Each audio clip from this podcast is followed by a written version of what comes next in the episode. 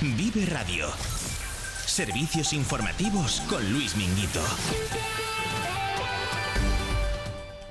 Saludos, muy buenas noches. Es lunes 19 de febrero.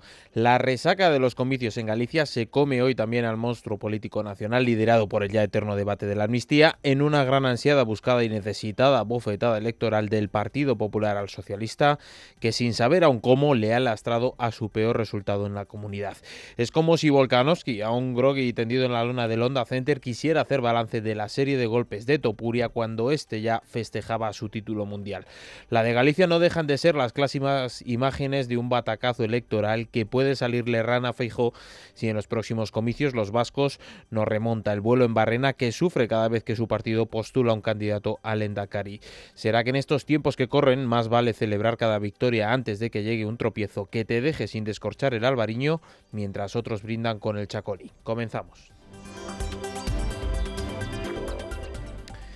Y como decíamos, tan solo unas horas después del triunfo en las urnas gallega, el líder del PP, Alberto Núñez Feijóo y sus varones se han conjurado hoy, aunque también lo harán mañana martes en el Comité Ejecutivo Nacional para lanzar la mayoría absoluta de Alfonso Rueda en Galicia contra el gobierno de Pedro Sánchez, que ha obtenido su peor resultado histórico y que, según el propio Feijóo, les condena a la irrelevancia política más intensa. Nuestro partido ganó. El partido de Sánchez se estrelló. Y los partidos del gobierno, la señora Díaz, etcétera, pues no sé dónde están, salvo en la irrelevancia política más intensa. Mientras que la izquierda defiende que los resultados no son extrapolables al conjunto del país, el PP ha hecho una lectura nacional de estos comicios que resumen las palabras de la presidenta de la Comunidad de Madrid, Isabel Díaz Ayuso. Mm, vuelvo a reiterar, no puedo empezar de una manera más feliz por el gran resultado que ha obtenido Alfonso Rueda, y el Partido Popular en las elecciones de ayer, de ayer quedó de la siguiente manera. Feijó 40, Sánchez 9. Además, el presidente de los populares ha acompañado este lunes a Rueda, al que ha proclamado varón con B, porque ya es presidente autonómico elegido en las urnas y no por herencia política. Rueda ha agradecido la participación de Fijó en la campaña y le ha dicho que la victoria también es suya. Por tanto, queridos amigos, ahora puedo decir e digo que todo proceso anterior remató é que Alfonso Rueda non é un varón con V, é un varón con B. E eu me alegro moito nesta terminoloxía que utiliza o Partido Popular que sexa un varón con todas as letras e con maioría absoluta. Ante los dirigentes del PP gallego, que dejó hace dos años para tomar las riendas del PP nacional, Feijo ha reivindicado que pese al barro, las insidias y haber sido atacado por la izquierda y por la derecha, el PP ha sido el único vencedor del 18 de febrero. Pero por su parte, donde no lo ven así, el presidente del gobierno y líder socialista, Pedro Sánchez, ha reconocido que los malos resultados de los socialistas en Galicia, que achaca la falta de tiempo para consolidar a su candidato, mientras Ferraz niega un cambio de ciclo en los territorios y rechaza que la amnistía les haya pasado factura.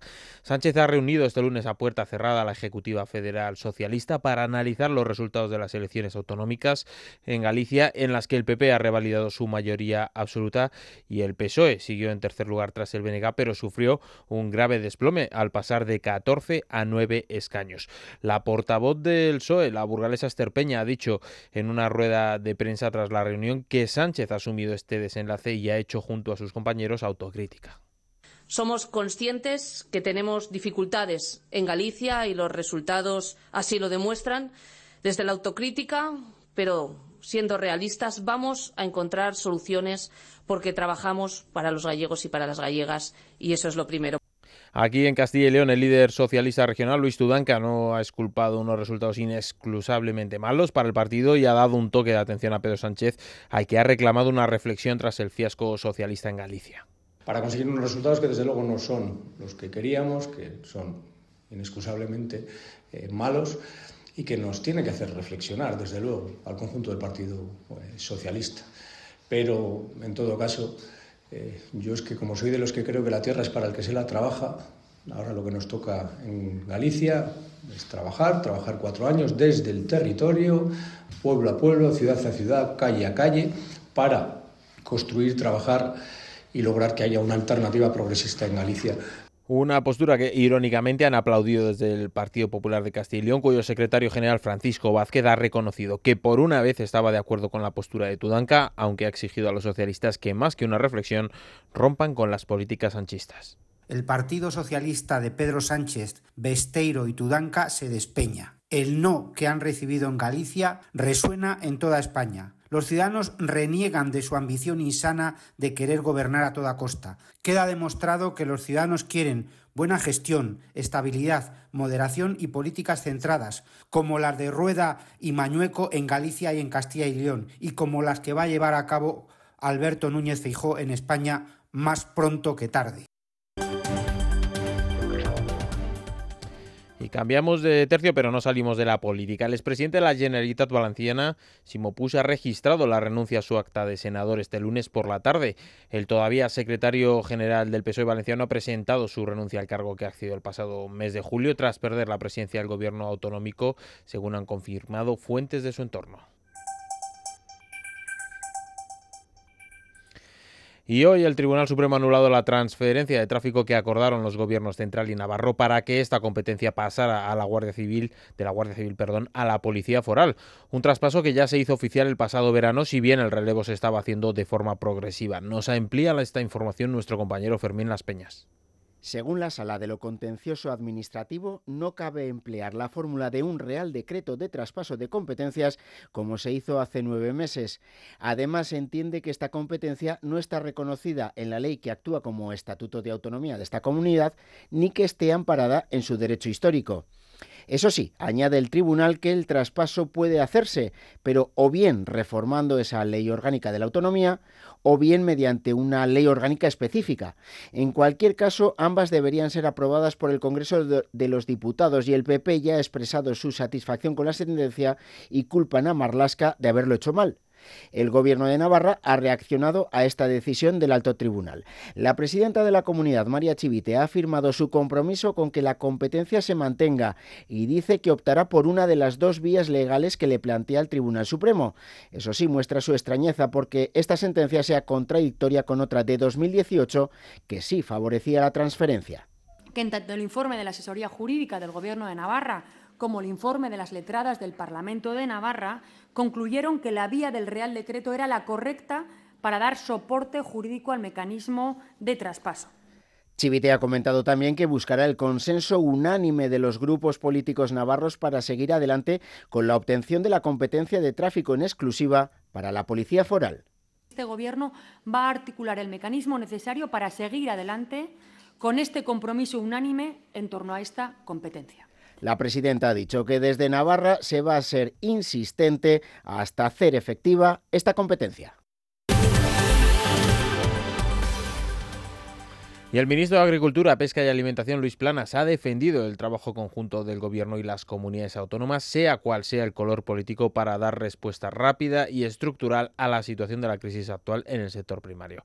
El ministro ha pedido por videoconferencia a las comunidades autónomas colaboración y apoyo para la aplicación de las 18 medidas comprometidas por el Gobierno en el encuentro del pasado jueves con las organizaciones agrarias y para que arbitren también iniciativas complementarias. Además, el titular de la cartera ha apelado a la responsabilidad responsabilidad de las autonomías para que, en el ámbito de sus propias competencias, se impliquen en la adopción de medidas para responder a las preocupaciones del sector en coordinación con el Gobierno y de acuerdo a las decisiones sobre la flexibilización de la política agraria común, de la PAC, que adopte la Unión Europea. Respecto a la valoración de la Junta de Castilla y León tras la reunión, el consejero de Agricultura, Ganadería y Desarrollo Rural, Gerardo Dueñas, ha reincidido en el desprecio del Gobierno hacia las comunidades y ha reclamado borrón y cuenta nueva con el plan estratégico de la PAC, así como que incremente la aportación de fondos. Además, ha tachado de parche las medidas que propone el Gobierno y le ha pedido más colaboración con las comunidades.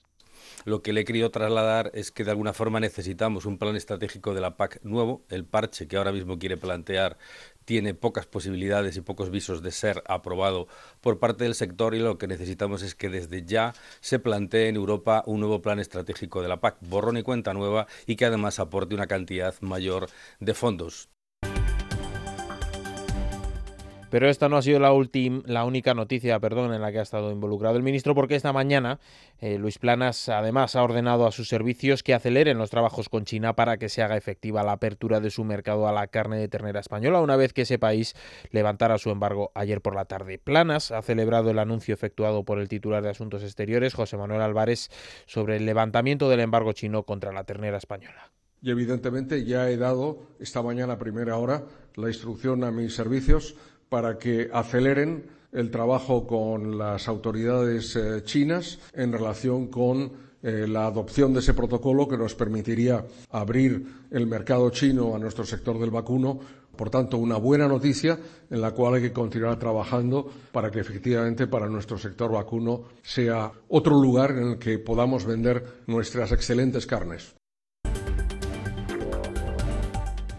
Y una noticia que nos ha sorprendido esta tarde. Microsoft invertirá 1.950 millones de euros en España hasta 2025 para impulsar el despliegue de infraestructuras para inteligencia artificial con el objetivo de promover la innovación digital y el uso responsable de esta tecnología. Tamara Rubio, compañera de Vive Radio, ¿en qué consiste la inversión? El presidente de Microsoft, Brad Smith, ha trasladado la noticia al presidente del Gobierno, Pedro Sánchez, en un encuentro mantenido esta tarde en el complejo de la Moncloa y en el que también ha participado el ministro para la Transformación Digital y de la Función Pública, José Luis Escribá. En el encuentro se han analizado diversos acuerdos de colaboración del Gobierno y Microsoft en el ámbito de la inteligencia artificial para ampliar su uso en la Administración Pública mediante soluciones de inteligencia artificial generativa y planes de formación para funcionarios. También se ha puesto sobre la mesa el refuerzo de la ciberseguridad nacional en colaboración con el Ministerio de Defensa y el Centro Criptológico Nacional, así como de las empresas y las pymes, junto al Instituto Nacional de Ciberseguridad. En ese sentido, Microsoft abrirá próximamente una región cloud de centros de datos en la Comunidad de Madrid y ha anunciado que va a construir un campus de data centers en Aragón para empresas y entidades públicas europeas. En un comunicado, Microsoft ha señalado que sus centros de datos en España podrían sumar 8.400 millones de euros al PIB nacional y contribuir a la creación de 69 9.000 puestos de trabajo entre 2026 y 2030. Y ahora tenemos que contarles un trágico suceso. Un joven de 14 años ha fallecido por intoxicación en Getafe después de ingerir una lata de bebida energética que contendría unos 2 gramos de la conocida como cocaína rosa o tusi, una mezcla de sustancias como la ketamina o el éxtasis. Los padres habrían sido informados ya de que la muerte de su hijo se investiga como un presunto delito de homicidio después de que las primeras hipótesis apuntaran a ello. Los hechos al parecer se produjeron el pasado viernes por la noche cuando la víctima y dos amigos quedaron con otro dos jóvenes, con otros jóvenes que habían conocido a través de Instagram. Al parecer estos chavales le habrían echado dos gramos de tusi en una lata sin que el menor y sus amigos se percataran. Tras ellos los desconocidos huyeron por el metro y colgaron un vídeo en las redes sociales contando su hazaña y mofándose del menor según el relato de las fuentes consultadas. El vídeo ya ha sido borrado. Y terminamos con otro suceso. Una tercera usuaria de la residencia Juan 23 de Aravaca, que permanecía desde ayer ingresada en el Hospital de La Paz tras el incendio que registró el centro, ha fallecido este lunes por la gravedad de las quemaduras que presentaba, con lo que se elevan a tres las víctimas mortales. Y comenzamos el repaso internacional con el caso Navalny, que continúa acaparando titulares tras su polémica y sospechosa muerte el pasado viernes en un centro penitenciario ruso. Hoy la viuda del líder opositor Yulia Navalnaya ha recogido el testigo de asegurando que fue el jefe del Kremlin, Vladimir Putin, quien mató a su marido mientras el gobierno responde a las críticas occidentales por su responsabilidad en la muerte del político, aduciendo que la investigación aún está en marcha. Por tercera jornada consecutiva, las autoridades rusas se han negado a entregar el cadáver a la familia, que sospecha que Moscú intenta borrar las huellas del crimen supuestamente cometido en la prisión ártica a la que fue enviado en diciembre pasado. Además, el Ministerio de Asuntos Exteriores español ha convocado al embajador ruso en Madrid, Yuri Klimenko, para pedir explicaciones por la muerte del opositor ruso. El titular de la cartera, José Manuel Álvarez, ha asegurado que la muerte de Navalny está totalmente injustificada y nunca debería haberse producido. Y ha subrayado que el responsable último es evidentemente quien le puso injustamente en prisión por motivos políticos. He pedido que su muerte sea aclarada por Rusia cuanto antes y también de forma creíble. He expresado mi apoyo a Yulia Navalny, al igual que lo expreso a tantos defensores de la democracia y de las libertades y el Gobierno de España siempre en todos los lugares del mundo, está al lado de aquellos que defienden la democracia, la libertad y los derechos humanos. Y ya hay misión europea de protección en el Mar Rojo. Los 27 han aprobado hoy la operación Aspides, la misión naval para escoltar y proteger a los buques mercantes de los ataques de los rebeldes hutíes de Yemen. La presidenta del Ejecutivo Comunitario, Ursula von der Leyen, ha afirmado que la nueva misión es un paso hacia, hacia una presencia europea más fuerte en el mar para proteger nuestros intereses europeos. La misión estará conformada por cuatro fragatas de Francia, Alemania, Grecia e Italia, que colaborará también con una patrulla aérea en la zona, según han explicado diversas fuentes diplomáticas diplomáticas. Y sin marcharnos de Bruselas, aunque esta reunión ha tenido lugar en Alemania, la presidenta de la Comisión Europea, la conservadora alemana Ursula von der Leyen, aspira a renovar su mandato al frente del Ejecutivo Comunitario tras las elecciones europeas del próximo junio. Así lo ha comunicado este lunes a sus compañeros de partido en un encuentro en Berlín de la Unión Cristiano-Demócrata Alemana. En su primera intervención como candidata, von der Leyen ha subrayado que su pasión por Europa ha crecido, ha insistido en que cree firmemente en la Unión Europea y ha destacado que Europa es su hogar a pesar del anuncio de este lunes, von der Leyen tendrá que esperar hasta el Congreso del Partido Popular Europeo del mes de marzo en Bucarest para que se formalice el apoyo de su familia política en el viejo continente, aunque el plazo para la presentación de candidaturas alternativas se agota esta semana sin que haya otros nombres sobre la mesa. Y ya aquí en Castilla y León, las exportaciones de la comunidad lograron en 2023 un récord histórico con 18.400 millones de euros vendidos fuera de nuestras fronteras, un 15% más que el año anterior, algo que contrasta con el retroceso experimentado a nivel nacional. La automoción volvió a ser la clave para este nuevo techo histórico del comercio exterior autonómico después de exportar en 2023 5.600 millones de euros, casi el 30% del total de Castilla y León. Francia volvió a ser el país predilecto para el comercio exterior autonómico acaparando el 21% del total y casi 4.000 millones de euros, seguido de Portugal con un 10,4% del total y Marruecos con el 7,9%. Castilla y León planifica las ciudades del futuro con la vista en servicios y demografía y adapta la agenda urbana para ofrecer a municipios y provincias un marco estratégico en el que apoyarse. El consejero de Medio Ambiente ha presentado hoy las directrices para la traslación a Castilla y León de la agenda urbana española, un documento de planificación que pretende servir a municipios y provincias de marco estratégico en el que apoyar sus planes y proyectos en 10 campos. ¿Qué son estas directrices? Primero no es una norma, es un documento de planificación estratégico, es una hoja de ruta que pretende eh, buscar en las ciudades grandes, pequeñas e intermedias de Castilla y León y nuestros pueblos eh, una forma de planificar su futuro para eh, que sea un futuro seguro, un futuro sostenible y un futuro que dé más calidad de vida a sus habitantes y, en definitiva, a los habitantes de Castilla y León. Y ahora conocemos la previsión meteorológica para mañana. Las provincias de Palencia, Burgos y Soria amanecerán con intervalos nubosos tendiendo a poco nubosos, aunque con nubes altas. En el resto, poco nuboso, tendiendo a aumentar la nubosidad alta en la segunda mitad del día, sin descantar bancos de niebla matinales, sobre todo en esas tres provincias y en la parte más oriental de Valladolid. Temperaturas mínimas en descenso, máximas en ascenso en montaña y tercio este y sin cambios en el resto. Heladas débiles generalizadas que irán dando paso a temperaturas suaves para el mes de febrero. Vientos de nordeste y norte tendiendo a variables y flojos en general. En definitiva, un día sin grandes episodios atmosféricos y donde el sol se dejará ver entre las nubes. Ahora es momento para la música.